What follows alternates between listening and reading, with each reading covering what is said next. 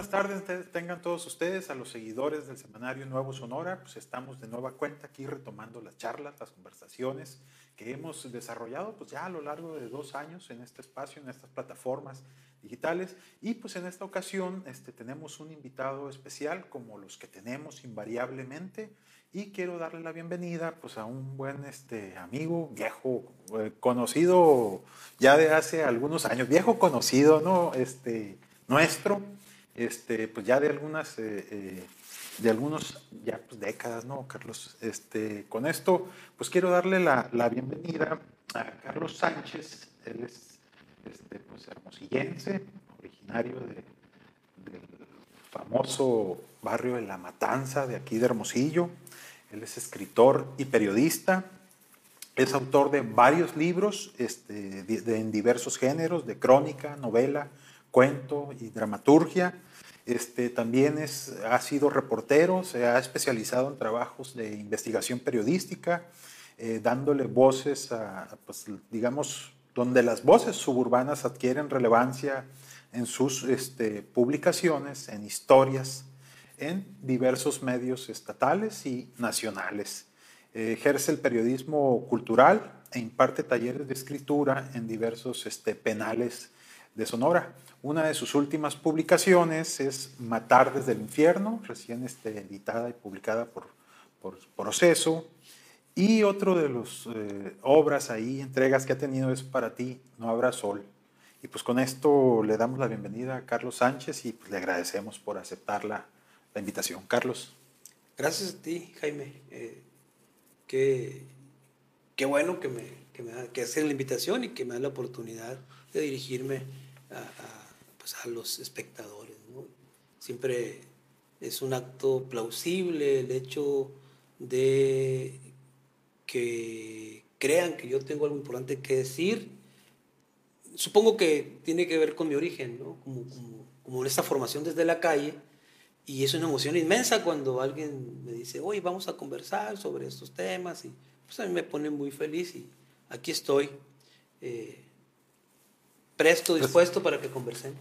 muchas gracias, Carlos. Este, pues, antes que nada, hemos estado leyendo últimamente ahí tus trabajos.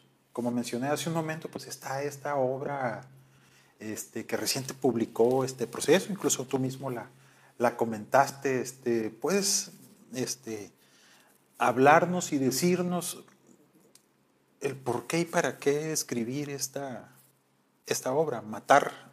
Matar crónicas desde el infierno. Así es. Bueno, yo, mi origen es el barrio, como lo dijiste en un principio, La Matanza, que son las pilas, que son la Hacienda de la Flor, que es el cerro. Son, es, un, es una región eh, muy, muy corta, donde el nombre de los barrios se limitan de manera así como, como en, un radio muy pequeño, entonces por eso digo pertenezco a estos barrios. Eh, ese es el origen y desde, desde el origen me ha dado por contar lo que acontece, porque pues este, no descubro lo negro, pero todo, es bien sabido que uno escribe de lo que conoce, escribe de lo que sabe, ¿no? Eh, y yo creo que a mí me interesa escribir sobre mi aldea, y mi aldea es eso, la delincuencia. Eh, mi aldea, el, el, hábitat, el contexto, el, acontecimiento cotidiano de la delincuencia. Eh, Matar Crónicas de Asesinos, Crónicas del Infierno, perdón, es un libro de conversaciones con asesinos y, y, cuando, si tengo que responder por qué, te diré que cuando yo mm, volteé hacia mis costados, como analizando mi vida y qué he hecho, qué estoy haciendo, y vi que tenía este privilegio de la palabra, de construir historias, de construir incluso la otra parte de la historia que no se registra en una nota policíaca o en un parte policíaco, eh, dije, bueno, yo quiero atender a estos, a estos protagonistas del crimen y me di la tarea de construir este proyecto en el cual mm, uno de los objetivos más claros y a lo mejor ingenuos o incluso perversos era la auscultación de la mente de un asesino. ¿Qué pasa por la mente de un asesino? Es un trabajo psicológico, ¿no? Es un trabajo psicológico, es un trabajo de seducción con el, con el asesino, porque mm, un asesino no te va a contar su realidad o su contexto, su origen, su historia, de buenas a primeras. Entonces sí tiene que haber una... una varias sesiones, varias... Sí, varias sesiones, o sea, ir y venir, ir y venir, estar con él, hacer presencia, que te vea como, como un compa, como un carnal. Y mi objetivo es también convertirme en un puente eh, entre el asesino y el lector. El trabajo de uno como periodista o como escritor eh, consiste en comunicar. así Es decir, mi trabajo es entonces tender un puente entre el posible lector y la personalidad con la que tú vayas a conversar o, o que tú vayas a, a indagar, ¿no? Parte de su historia. Ese fue el objetivo y bueno, por eso es que surgió este libro que ya ha llegado a su tercera edición y que recientemente publicó Editorial Proceso, con lo cual pues me siento un privilegiado, ¿no? Sí, un privilegiado estar en esa editorial que, que tiene un- una, una buena capacidad de circulación. Así es. Pero tú llegas ahí a los, a los penales, a este ambiente, digamos, pues, que, de convivencia con, con los, algunos reos, porque llegas a impartirles este, talleres, ¿verdad? Carlos? Sí. En su momento, ¿no? Así es. Eh, solamente que yo ya tengo relación con delincuentes y con asesinos antes de los penales. Sí, por, ¿no? el, Por el barrio, pues. Barrio bravo Sí, de, sí, de- sí, sí. de La Matanza. Sí. Que para ubicar a la gente que nos ve, pues geográficamente, para los que son de aquí de Hermosillo y para los que no son, pero ubican más o menos algunas, pues La Matanza está pues, a las faldas del Cerro de la Campana, contiguo a la antigua penitenciaría, hoy museo, ¿verdad? Fue Museo de Lina, así es. Entonces era un barrio pues, que tú ahí nos... Sí se llama La Matanza porque había un rastro, Así es. ¿no? Y posteriormente, bueno, y ahí también se, eh, hay una comunidad yaqui. Ahí, ahí, ahí llegó a habitar una comunidad yaqui y ahí está, y ahí está representándose las tradiciones eh, año con año de, de estas, estos rituales, ¿no? De, de la etnia que, que se manifiestan ahí en el barrio. Sí, y, y yo llego, para volver a la- a la- al comentario que haces y la pregunta, yo llego a las cárceles a impartir talleres. Eh, yo la primera vez que entré en una cárcel tendría yo unos 7 u 8 años y que fue precisamente la cárcel que tú mencionas, que es el Museo de Lina. Lina. 1977-78 Mira. aún la cárcel fungía como tal. Eh, creo que empezó a dejar de, de- de- de funcionar como cárcel como en el 81, que ya se trasladaron los reos al, al Cerezo 1. Eh, también se hizo la penitenciaría de mujer ahí a un lado. Bueno, yo llego a esa cárcel y, y siempre lo he dicho, ¿no? Te juro que me maravilló la arquitectura, pero también la mirada de los presos y la capacidad de solidaridad y el lenguaje. Uno aprende, uno es una esponja cuando es niño. Sí, Entonces claro. yo llego a la cárcel siendo un niño y el trato que me dan los presos, pero además que quienes esos presos ya conocían a mi familia, ¿no?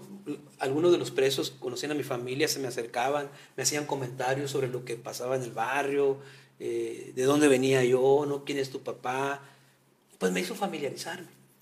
O sea, chocaba esa visión que hay de los presos, pues con lo- esa visión pues que se tiene, incluso construcción social por lo, porque pues no están ahí de, de- de gratis, pues, Claro. delinquieron, pero, pero contrasta o choca con, con el trato que te dieron ahí o con Sí. lo que tú percibiste. Sí, pues. oc- ocurre que cuando están purgando una condena, eh, están, digamos, como ya en otra circunstancia. Y eh, no hay que olvidar que el recinto de los presos, para ellos mismos, ¿no? Es un recinto sagrado porque ahí, ahí llegan sus familias en esos horarios de visita y la familia es sagrada. Entonces, el trato que le dan los presos a los visitantes. O sea, ningún preso puede pasarse de lanza con un visitante. ¿no? Son códigos. Y lo- el trato que te dan es espléndido, solidario, empático. Entonces, esa es la historia que yo me voy construyendo. Es el recuerdo que tengo. Cuando regreso a la cárcel, ya como tallerista, yo vuelvo en 1995 al centro intermedio. Yo ya tenía 25 años de edad, acompañando a Abigail Bojorques, el máximo poeta de esta región por y- y uno de los máximos del país. Él da un taller, en ese inter Abigail muere y yo me quedo al frente del taller. Y ya Abigail me condena para siempre para que yo regrese a las cárceles. Y, este, y sobre todo por la comunicación que yo tengo con los presos. eh, En, en una de las sesiones Abigail me dijo, ¿por qué se te acercan tanto y te hablan con tanta confianza? Me dijo. Pues porque son morros del barrio. le digo. Mira, este es este. Conozco fulano". el lenguaje. Sí, y, y porque además estaban allí, ¿no? Ahora están los hijos de mis, de, de mis O sea, no ha cambiado el patrón, pues. No, y, y también están los nietos de mis contemporáneos. Entonces, yo permanezco allí Y esto me facilita, esto me da las, las, las herramientas de la locación, ¿no? del encuentro con los asesinos.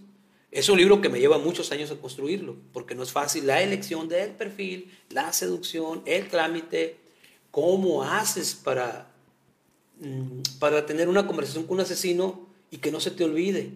Bueno, entonces yo me daba la, la, a la tarea estratégicamente de meter una grabadora. ¿no? Qué, qué, qué, fuerte lo que dijiste ahorita de que hasta los nietos, hasta los ya ha tocado ver bien, sí. bien, tenía razón este sí.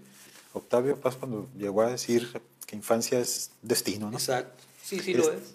Entonces, bueno, eh, precisamente, ¿cómo elegir pues, a la persona, pues? ¿En base a qué criterios, Claro.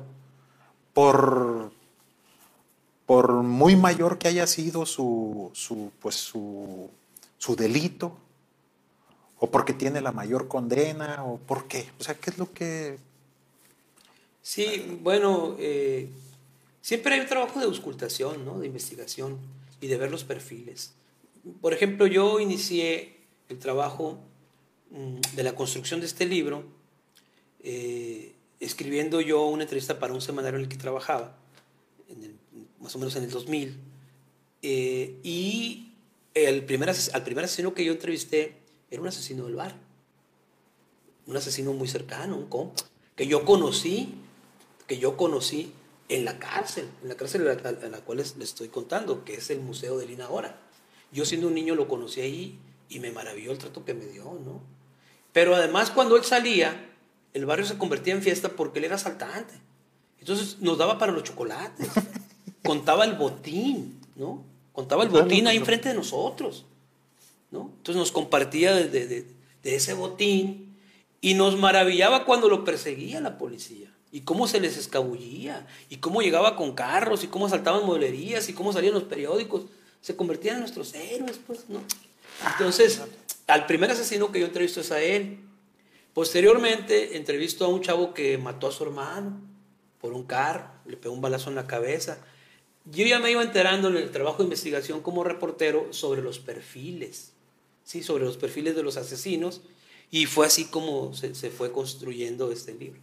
Bueno, pero sí fue este, tu caso pues, especial, porque pues bueno, eh, pues no imitaste el, el, este, no imitaste ese comportamiento de, o sea, no eres delincuente, no, ¿verdad? No podría, no podría, no, no, no, yo amo al prójimo, pues sí, ¿no? Este, no, o sea, te dio por escribir, pues, sí, desde joven. Ese es un buen tema, Jaime. Ese es un buen comentario que haces y, y, y me da pie para decir a mí, para, para yo comentar que no sé qué suerte rara me ha salvado de no incurrir en, en, en la delincuencia, de no ser un adicto, un drogadicto. Eh, no sé qué me... En serio, y te lo digo muy conmovido, y te lo digo muy conmovido porque, porque a mis compas que yo amo mm, o que he amado durante mi vida, que fueron mis carnales que crecieron conmigo, ya no están. Los mataron. Los mataron. O se están matando. O a los hijos de mis amigos, que están en el mismo rol. Y, y, yo me cuestiono mucho, con un sentimiento de culpa. Digo, bueno, ¿y yo por qué? Digo, qué bueno, ¿verdad? Me da mucha alegría. Y, por ejemplo, este asesino que te digo que entrevisté primero, un día me dijo, Carlos, qué bueno que te salvaste. Así me lo dijo, y casi llorando. Qué bueno, dice, es que tú eres el ejemplo de nosotros. Qué bueno que estás ahí y lo que podemos hacer por ti, aquí estamos. Cuantas veces quieras que platiquemos, platicamos. Entonces yo pienso, si, si, si ellos delinquen y crecimos juntos, pues yo también puedo haber delinquido, ¿no? Sí, claro, el, pues el ambiente. Pues, si una no, persona mata, uno también puede matar. Digo, son como la, los razonamientos. Sí. Que a mí no me, me gustaría jamás verme en eso, ¿no? Te digo, yo amo al prójimo, yo veo a las personas y quisiera abrazarlas y ayudarlas, adoro a mis hijos. Pero entonces soy un privilegiado de este, de este surgimiento de esta manera, de este contexto, en que la palabra haya tocado mi vida. Y me hablo de la palabra, sí. me refiero a la palabra, ¿no? Y es a lo que me lleva, Carlos, por ejemplo, en esta construcción, en esta narrativa que logras en, en, en tus obras, estás este, ensalzando este comportamiento que los llevó a delinquir o pues le estás buscando una utilidad. Pues si estamos hablando de que las generaciones y las generaciones de ellos han seguido por el mismo camino, ¿cuál es la utilidad o, esto de tus, de tus obras? O sea, ¿cuál es el, el propósito de escudriñar la mente de, de estas personas? Este, ¿Para qué quieres tú, ya en lo personal, que la gente conozca y sepa de su, pues de su actuar que lo llevó a esa situación, ¿no? A estar preso. Pues, Mi oficio es contar. Mi oficio es contar y... Contar historias. Sí, pues. contar y, entonces, y construir y proponer libros. Eh, en, este, en este caso de este libro, de Matar, Crónicas del Infierno, mm, me, me, importa mucho que los testimonios lleguen al, ciudadano, al posible lector. Y, eh, y la utilidad mm, la va a tener el lector. Me, me han tocado comentarios y calificaciones, ¿no? y, calificaciones y acusaciones ¿no? del psicópata, del loco, ¿por qué le da voz a esos? Pero también me ha tocado personas que me dicen, me puse en los zapatos de él. Esta manera de retratar, esta personalidad, este personaje, cómo me conmovió. O ayer recibí un comentario y me dijo, sí, ese tipo es un maldito, ¿no? Entonces, la utilidad la tendrá el lector y el lector hará sus conclusiones. Yo te digo, yo como lector te puedo decir lo siguiente, después de leer una entrevista, que no lo hago, pero después de escuchar un testimonio de uno de los personajes, por ejemplo, el Guato Crímenes, ¿no? Una historia muy, muy particular ahí. A mí lo, el efecto que me causa a mí de reacción, así de rebote, de ese instante quiero, es de, es de querer abrazar a mis hijos, es de querer cuidar al prójimo, es de alertarlos y decir, verás, léete este vato, ve la mente, qué capacidad de perversión. Entonces, ojo, voltea a, las laterales, cuídate. Si esa utilidad pudiera tener ese libro, yo la subrayaría. Cuidado, cómo actúan los asesinos, ¿no? Lo otro, retratar el perfil desde la infancia para que vean, porque me parece que si algo es unitario, si hay un hilo, un hilo conductor en las historias, es la desolación, es el desprecio, es la marginación, es la pobreza. Son muy enfáticos. O sea, es verdad que son producto de la sociedad que tenemos. Pues podría. Tú inicias. Es una frase muy trillada, pues, Yo pero. Creo que sí. Yo creo que sí. Mira, tú, tú lees. Vuelvo a lo, a lo del con las manos manchadas de este asesino que digo que fue el primero. Yo recuerdo y me conmueve mucho lo que, lo que está ahí plasmado en el libro de esta historia que él cuenta y me dice, es que porque yo no quisiera la escuela me metieron a la correccional. Y ahí me quisieron violar y yo me tuve que defender. Y agarré unas tijeras. Y luego me escapé. Pero ahí aprendí a fumar.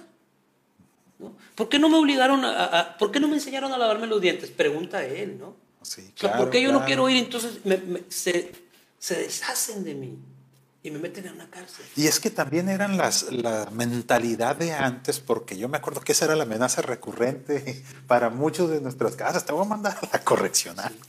Afortunadamente, en muchas casas solo era amenaza. Sí. Pero, privaba el amor, ¿no? Sí, claro. Yo creo sí que mucho tiene que ver que los, los padres eh, no sepamos ser padres o no abracemos lo necesario a nuestros hijos Tú sabes bien y, nuestros espectadores saben muy bien el país que somos, la desigualdad que hay, la, falta de, de, una estructura educativa real. Yo no quiero justificar a nadie, ni quiero hacer apología del crimen, jamás. Tampoco quiero juzgar porque no soy Ministerio Público. Yo quiero mostrar y que el lector con sus capacidades y sus, y sus inteligencias concluya. Eso es lo que yo quiero. Mi trabajo es mostrar, recoger estos testimonios, estas historias que están acá y mostrárselas posiblemente también a quienes jamás han estado en esos territorios. ¿Para qué? Bueno, pues para que a través, ¿cómo aprende uno a través de la lectura? Sí, claro, así es. Estos mundos accedan a ellos. Ahora, ¿por qué lo hago? Pues porque es mi origen. O sea, siempre lo voy a decir. ¿De qué habla uno si no es de lo que conoce? ¿De qué habla uno si no de sus obsesiones? es, por eso que, se construyó este libro.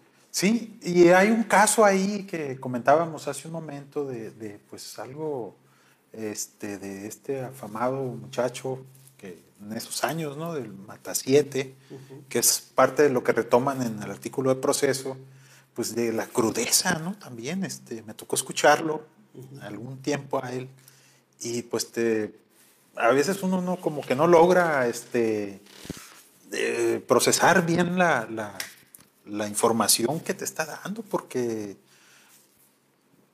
Yo, es muy fuerte. Sí, claro. fuerte, te impacta. Sí, es inverosímil, pero no olvidemos que la crueldad existe, como la bondad, ¿no? Y yo quiero pensar siempre que ahorita estamos en, en un momento de, yo siento que estamos viviendo un momento de caos, eh, donde hay demasiada violencia.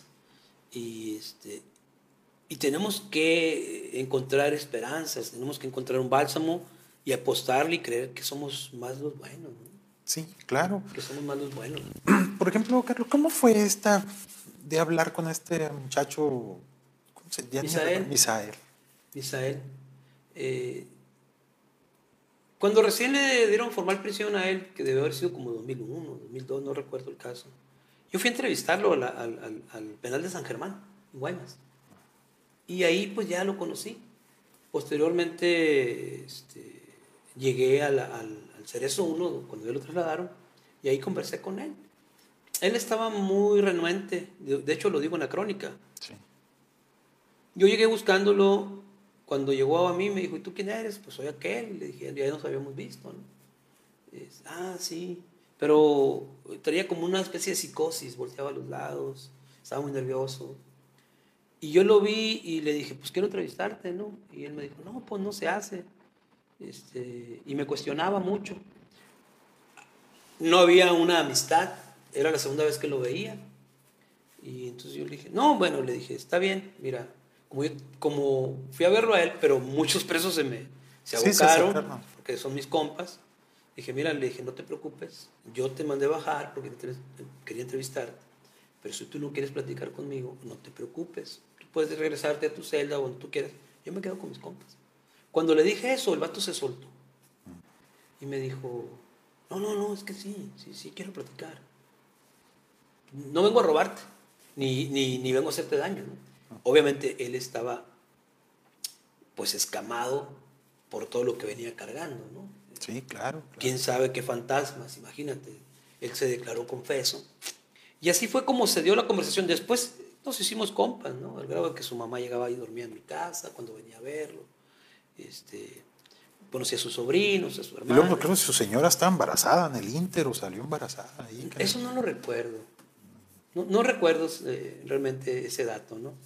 Pero sí, sí, sí recuerdo que este muchacho era muy reflexivo, muy reflexivo y bueno, fue un caso que conmocionó a la sociedad. ¿no? Claro. Fueron varios asesinatos en, en, la carretera, fue un caso muy conocido. Yo trabajaba para, un, para, para Párrafos, un semanario, y hacía trabajos de, de, investigación, de, de, homicidios, y me tocó esto, ¿no? Así del, como la primicia, estar con él ahí. Y así se fue dando, luego vinieron otros casos y así fuimos construyendo el libro. Fíjate, este, se me hace, eh, la pregunta que, quiero hacerte es, pues, ¿cómo tú digieres toda esa información? Porque, pues, es, eh, son de hechos este, muy crudos que, como bien dices, pues, evidentemente, pues, existe la crueldad, pues, ¿no? Pero, pues, también lo, lo bueno, pero ¿cómo, no es el único caso que escuchaste, pues, y que con el que hablaste. Ni el más fatal, ¿eh? Ni el más fatal. En serio, no es el más fatal. Hay casos, eh, a ustedes, eh, espectadores, si ojalá puedan adquirir el libro, que además ya llegó a la librería Gandhi, pueden pasar por ah, ahí a un precio módico. Eh, ojalá que puedan leer las historias para... A quienes ya lo leyeron, bueno, ya sabrán de lo que hablo, y, quienes no, para que puedan acceder a las historias y ya ustedes armar sus conclusiones. ¿Cómo lo digerí? Sabía al monstruo que me iba a enfrentar. Desde muy niño me tocó ver escenas violentas, de manera presencial, asesinatos incluso.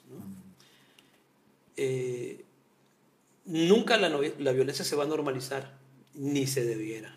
Nunca va a ser un acontecimiento normal. ¿No crees que es inmanente ya la violencia al, pues, al ser humano? Pues? Sí, sí lo es.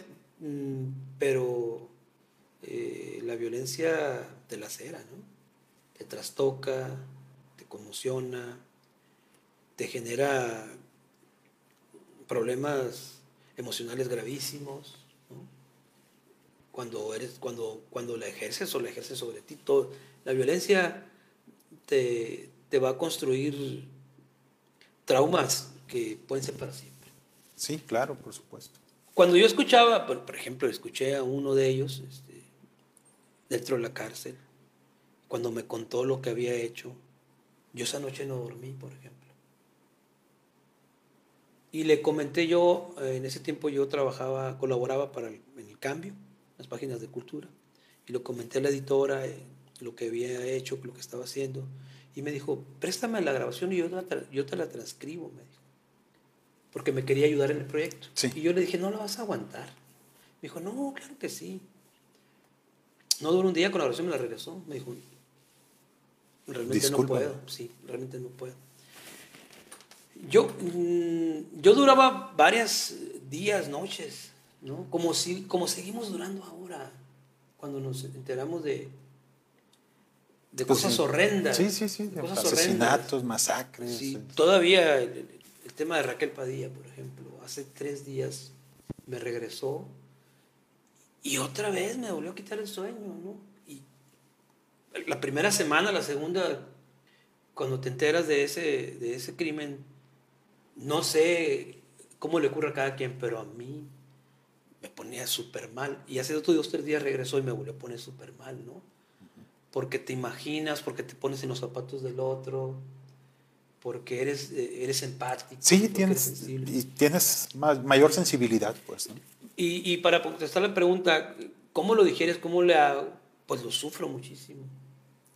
Sin embargo, ahora estoy trabajando con otro proyecto donde he sido muy cuidadoso, ya no son los mismos tiempos, ahora parecería ser que los criminales gozan de hacerlo y que solo quieren un pretexto. ¿no? Entonces estamos más vulnerables ahora los periodistas, mucho más, mucho más. Cualquiera que me vea indagando sobre algo, que tengo un proyecto, pues me puede poner la cazadora y puede decir, bueno, ¿y este qué? ¿No? Así es. Es, claro. es más complicado ahora trabajar. Entonces tienes que ser mucho más discreto, tener mucho más bajo perfil. eh, y, y cómo lo dijeron, volviendo a la pregunta, es pues así, doliéndome, eh, siendo empático, intentando eh, lo, lo, lo- los- lo único cierto, así, de lo cual te puedo contestar con plena seguridad, es que cada vez que me entero de algo, lo primero que sé- quiero hacer es ir a abrazar a mis hijos. Esa es mi reacción. No lo sé por qué. Quizás será porque quiero protegerlos, porque me lleno de miedos. ¿no? Sí, pues, la seguridad. también, Esa es todo, la reacción. De, y, y yo veo a las personas, de, si son pequeñas, si son adolescentes, yo las veo vulnerables igual. Son, somos iguales de vulnerables todos. Y luego las personas nunca dejamos de ser niños. ¿no? Somos Sí, adultos, claro. somos personas grandes jugando a ser adultos, pero tenemos los mismos sentimientos, tenemos los mismos miedos, Sí, las que- mismas vulnerabilidades.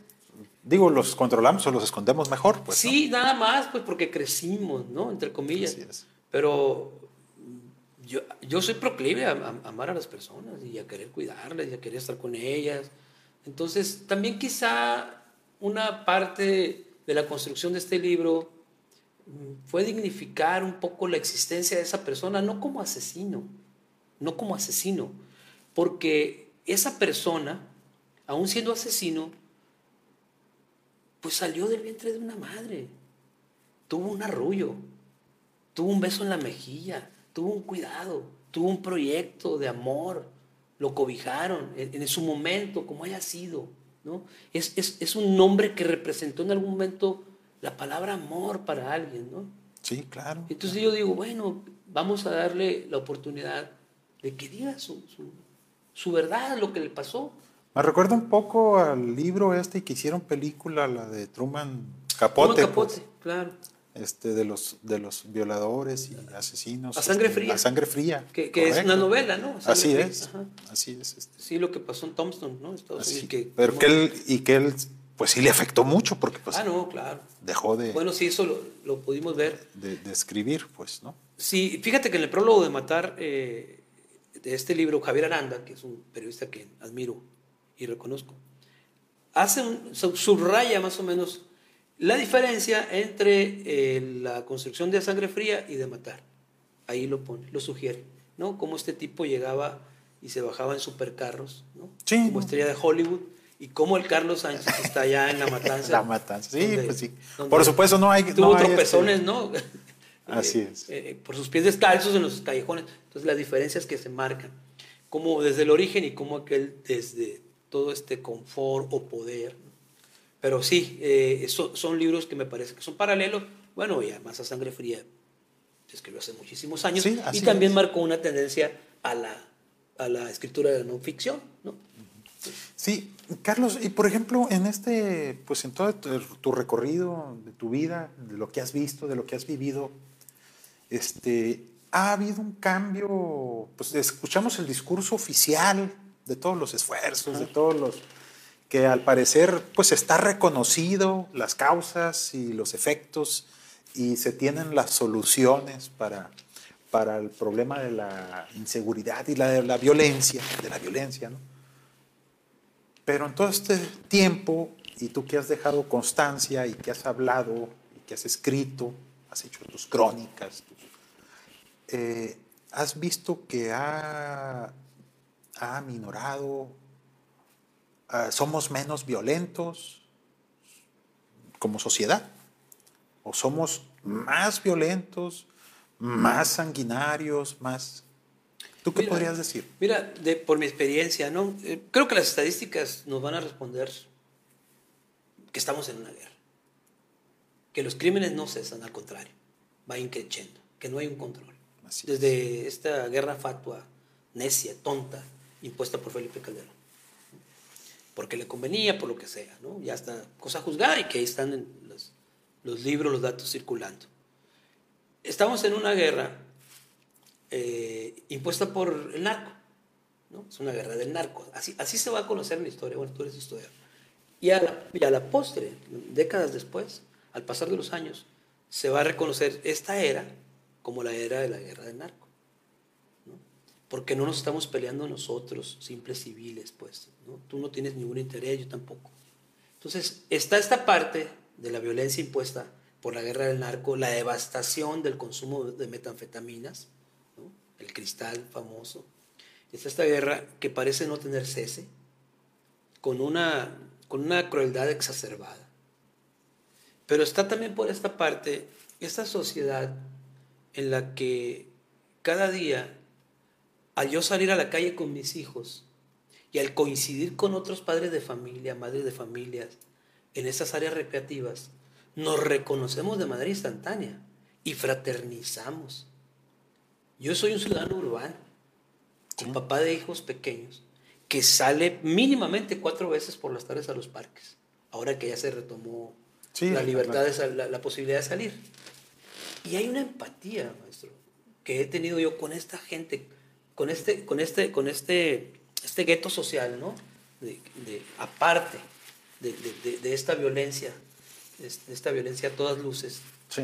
eh, hay una empatía, hay una fraternidad que a mí me inspira la confianza de que si veo yo a una persona y, y que trae sus hijos, este, intimar y llegar hasta la posibilidad de ahí mismo eh, conformar un lazo familiar, pero de manera instantánea, porque son personas generosas.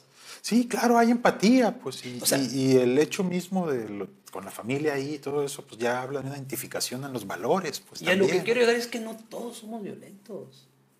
Hay un, hay una, este, una región, ¿no? Ya muy marcada en, en- en- en nuestra cotidianidad, en la sociedad, que, que viene del narco, de la violencia, de las armas, de la guerra, que los, los desaparecidos, los levantones, todos estos, todos estos calificativos, ¿no?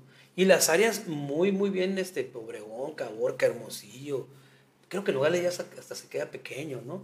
Sí, Eh, toda esta área de, de- de- de- del trasiego, Magdalena, Imuris, Altares, Sari, todo esto, cómo, cómo está la violencia, este, el sur.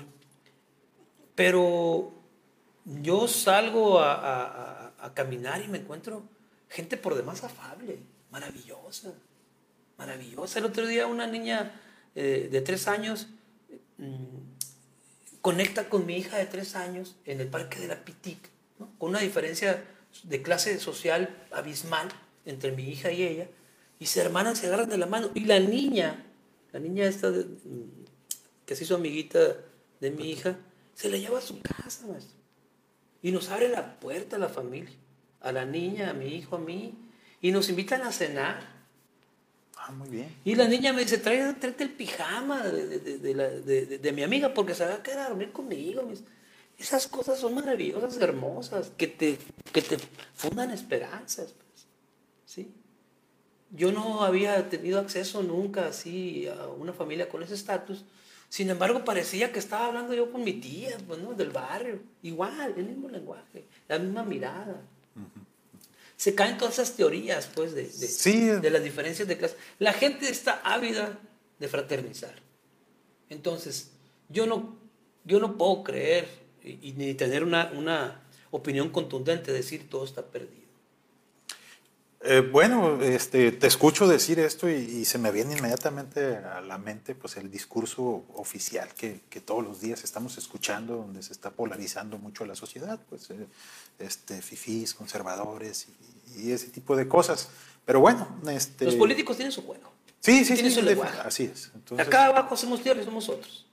¿No? No Bueno, todos estamos en ojalá- la ojalá y- no todos y estamos fuera- en la mañanera, ni estamos en el interés de tener un, un- un- un- un escaño, pues, ¿no? Ni queremos dirigir. Estamos afuera rajándonosla para llevar el sustento a la, a la familia y queremos formar hijos felices y estamos pugnando por una mejor educación y estamos buscando. Carlos, pero eh, esto que acabas de decir seguramente también es el argumento que, en el que trabajan y es el- la justificante de, de- de muchas personas y muchos lo hacen de otra manera y otros a través de la violencia y delinquiendo, Claro. ¿no? Sí, bueno, pero ya ellos, los que delinquen, ¿no? Nunca va a ser, a ver, yo nunca voy a estar de acuerdo, y yo creo que tú tampoco, con que tu proyecto económico, familiar, empresarial, sea a costa de la vida de otro. Eso es vulgar, eso es cruel. Nunca, yo creo que nunca va a estar bien y nunca vamos a justificar que el proyecto familiar de alguien empresarial, o la riqueza, la construcción de, de un patrimonio, sea a través del envenenamiento de una sociedad. O de quitarle a aquel que lo que tiene, lo poquito que tiene o lo que tiene y que le ha costado toda su vida el sudor de su frente. Entonces, sí, ahí están los perversos, ahí están los enemigos sociales. ¿no? Y obviamente que acá estamos nosotros, que tenemos que pugnar desde la fraternidad, desde la empatía, tenemos que acuerparnos, tenemos que abrazarnos, tenemos que acercar a nuestros hijos los- las herramientas que le van a funcionar y una de esas herramientas son el arte, ¿no? Así es. Son los Los- libros, los es la Medios de música. expresión, así es. Sí, así es. y tenemos que estar muy, muy centrados todo el tiempo, desde que te despiertas, en que en tu hogar, en tu comunidad, no debe permear la violencia.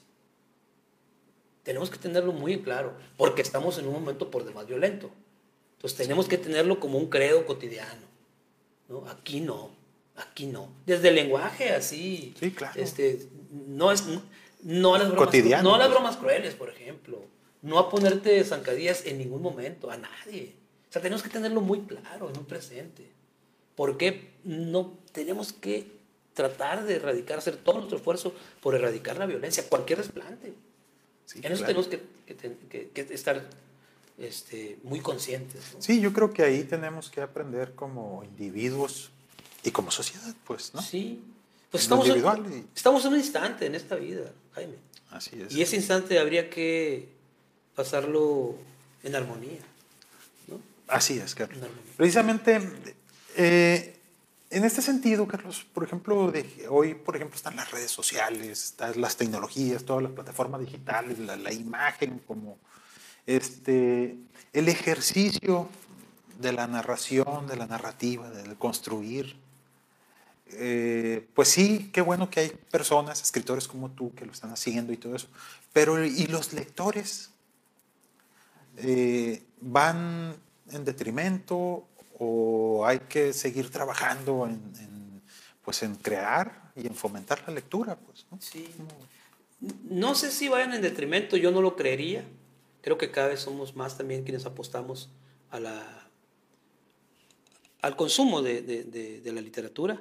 Eh, yo siento que, que la literatura, desde mi existencia y mi vocación, es un bastión y es algo con lo que tengo que predicar. Yo siento que esta parte me tocó, te lo decía hace rato, eh, soy un privilegiado de la palabra, de este encuentro con la palabra, es, una luz ¿no? que llega para tocarme, eh, para ponerme en otros contextos, para quizá eh, blindarme de, de, esta vulnerabilidad de la delincuencia, ¿no? quizá. Y, y, logra todo esto. Entonces, una vez haciendo esta reflexión, yo digo, si a mí me funciona la palabra, yo quiero, yo quiero que los otros conozcan cuando digo palabra me refiero a la, a la, a la, propuesta literaria, ¿no? Sí, claro, claro la obra. Al discurso narrativo, dramático, poético eh, o periodístico. entonces, eh, yo, yo siento mm, una responsabilidad por la sociedad en la que estoy y amo a esta sociedad. Por eso también estoy en este camino. Hoy me decían, oye, vamos, hoy me hablan de Ensenada eh, hay un, hay, un, hay un grupo que quiere escucharte tal día, tal hora. Ya ves que ahora es por, por las redes sociales. Así es. Este, porque leyeron un libro tuyo, yo encantado. Otra maestra me dice, oye, tengo seis grupos, me dice, pero tienen diferentes horarios. Nos turnamos, ¿no? Uno por semana. Eh, yo siento que tenemos que explorar, los escritores, eh, una gama amplia de temas. O sea, yo escribo de esto, Sí, pero hay quienes escriben sobre fábulas, sobre fantasía, quienes tienen otros temas, y entonces cada uno de nosotros buscar el perfil de posible lector y encajar en ellos. Por ejemplo, e, e, ese, pues yo que te, te conozco de hace algunos años y que he leído un poco de tu trabajo, pues he visto que eh, ese es un filón que, que, que, pues que agarraste, ¿no? Sí. Ya platicaste ahorita por qué. Ese es el, ahí vas a estar este, Seguramente, ya con este lenguaje, eh, creo que... ¿No has, explorado otras este, temáticas? Bueno, yo, yo escribo de arte también. Sí, sí. Yo, sí. yo hago eh, reseñas de danza contemporánea, de puestas en escena, de conciertos. Esto como parte de tu trabajo. Sí. En el Instituto Sonorense de Cultura. Exacto. Y también como, como un, digamos que como un descanso, ¿no? A ah. toda esta otra cosa, a todos esos otros temas. Eh, tengo muy bien definido lo, lo, lo, que, lo que, los temas que, que tengo que explorar, eh, dónde estoy parado, dónde estoy puesto. No se me da a mí como la invención, por ejemplo, de un tema de, de ciencia ficción, no se me da el tema de un libro de, de estilo corintellado donde haya un romance. no, digo, te fuiste al extremo, pues. ¿no? Bueno, también tiene que ver que cuando yo estaba morro leía Pepe Revueltas, con, con, el apando, ¿no? O con los muros de agua, que hablan ambas de las cárceles. Entonces esas son mis influencias. Eh, Álvaro Mutis, Fernando Vallejo con la Virgen de los Sicarios. Son temas descarnados y que, y que, y que de alguna manera yo aprendí de estos, estos escritores maestros y cuando yo los leía me retenían, me agarraban de la tripa y me decían, aquí estate. Te atrapaba. Pues. Entonces yo aprendí eso y dije, es que yo quiero estos temas porque me parece que estos son los temas que tengo que decir, porque los tengo aquí eh, eh, a, mi alcance, ¿no? seguramente permaneceré ahí. La novela más reciente de Para ti no habrá sol habla sobre el despojo del territorio de los yaquis. Ya ves que sí, siempre de han sido despojados, ¿no? Así es, hay una, pues bueno, este, toda, desde la llegada de los primeros, este, españoles a las tierras americanas, pues empezó su lucha o, calvario, pues, ¿no? Por, por la tierra, por el agua, por todo.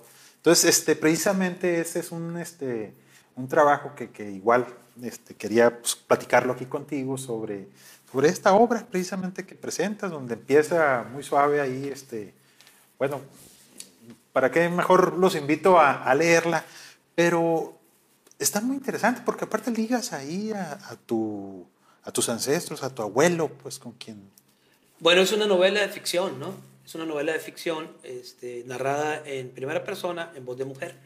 Entonces se trata de esto, se plantea esto, el despojo del territorio y también la identidad, la identidad del personaje que narra, que es Ewa, eh, una, una, muchacha perteneciente a la etnia yaqui, y va narrando este, cómo se transforma ese barrio cómo se transforma territorialmente, cómo sufren un despojo, porque no olvidemos que el del Río antes le perteneció a la raza de esos barrios y ahí hacían sus procesiones, pero ahora es un lugar comercial.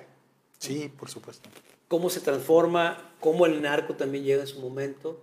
Está narrada, en, me parece, tiene otros planteamientos muy distintos a Matar. Esta es una novela de ficción donde el objetivo primordial y donde la anécdota es esa, subrayar, es una novela que ocurre en dos locaciones, en el barrio La Matanza y en la mar, ¿no? Porque uno de los personajes es pescador, que es pareja de Segua y, él naufraga, ¿no? Entonces están yendo a, la mar y regresando a La Matanza, pero eh, donde mi objetivo es decir, estos son los argumentos de los yaques de La Matanza, esta es la vida, esta es la historia, y, este, y estas fueron las causas del despojo y estas eh, tragedias se inscribieron con la presencia también de las metanfetaminas. ¿no? Hay un crimen ahí, hay una persecución, están los rituales, está la descripción de los olores del cerro, de las enramadas, de los viernes de Conti, de la quema de máscaras, está todo esto, todo esto que, que yo le, eh, le debía a mi barrio. Pues digo, es una novela de ficción, sí, está bien, construyes personajes, pues, sí, ¿no? Exacto. Pero en, los hechos, este, lo que mencionas, eh, ya sobre la historia de los yaquis, pues no, eso no es, no hay ficción en eso, no, pues claro, de que ha habido está. un despojo. Claro, Son hechos que están registrados y que ahí están. Y que incluso hoy, pues, este tema de la droga, pues, es- no ha sido ajeno a la, a la etnia. No, Pues, no, no lo ha sido. A ninguna etnia. ¿no? Eh, así Digo, es. no pues. hay ni, ni, ni en el sur del, del estado ni en el centro. Que, Entonces sí habría que decir pues que la, la, la realidad supera la, la ficción, ¿o cómo va? sí, la, realidad supera la ficción.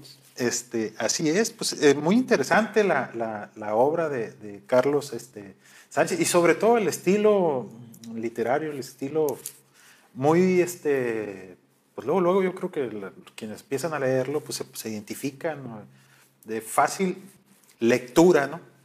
Que no quiere decir que, que sea, es- no la estoy demeritando, pues, no, pero, cuando pero dices fácil lectura es, es un elogio. que se va Porque lo, Rápido. escribir como una lectura fácil es lo más difícil.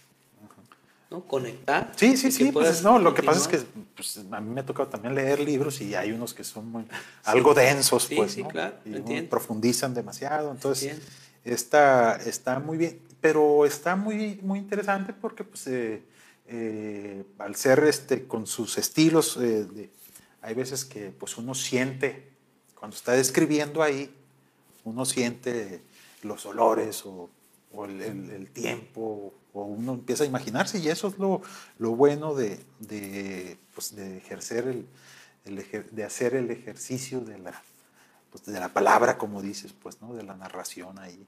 ¿no? Pues, muchas felicidades, Carlos. Gracias, gracias. Seguiremos Para- en esto. Así es. Para los que nos están viendo y que nos van a ver ahí en el, en futuro, porque el video ahí se queda en la fanpage, este, ¿dónde pueden este, localizarte? Eh, para, por ejemplo, para los que quieran este, que una plática, una charla, ya aquí incluso ya lo comprometimos aquí para el staff, este, pero tus libros, tus obras, ¿dónde las pueden este, conseguir? O- Pues Yo estoy en Facebook como Carlos Sánchez, ¿no? Además, Así soy tu contacto, entonces. Sí, así es. Quien, quien tenga contacto a Jaime, pues ya me puede localizar fácilmente. Eh, el nuevo libro del que, de que le dedicamos más tiempo, Así que es. es. Matar Crónicas desde el Infierno, está en la librería Gandhi. Ahí pueden acceder. Eh, también, hay, hay también pueden encontrarlo en mi libro MX, que es una página de Facebook que vende, eh, que vende el Matar, que vende Linderos Alucinados, La Ciudad del Soul, mm, tiene el Móvil del Crimen, que son obras que yo he Sí, sí, escrito y que posiblemente pro- próximamente puedan también conseguir ahí para ti no habrá sol. Me pueden eh, escribir en mi Facebook, contactarme y pues ahí estoy con toda la disposición. No, pues quiero agradecerte, Carlos, pues muchas, eh, muchas gracias por tu tiempo, por, por este, aceptar esta, esta charla. Es, son pues muchos los... eh, yo creo que no nos alcanza el tiempo de estos espacios para abordar todo lo que, lo que tenemos, pero yo creo que más adelante podemos este, repetirla, ¿no? Claro, Hacer otra gusten, sí. y agarrar una obra en específico. Este, está muy interesante. Estas dos que mencionamos por lo pronto, este, pues esta para ti ya no habrá sol, pues bueno, evidentemente el título, pues muy ligado al, La a la etnia, al juramento yaqui, que yo creo que muchos han visto por ahí en la- colgados en algún cuadro o en alguna oficina por ahí. Te agradezco, Jaime. ¿no? Igualmente, Carlos, pues ahí estamos este, a la orden. Pues bueno, como hemos dicho, les agradezco a todos su presencia y reiteramos pues que en este espacio pues tratamos de abordar temas de interés, temas que nos dejen algo, que nos dejen información útil, que nos sirvan para, para ser mejores, este, pues mejores personas, mejores ciudadanos y, y- y todo lo que ello conlleva. Con ello, pues les agradezco y muchas gracias por su tiempo.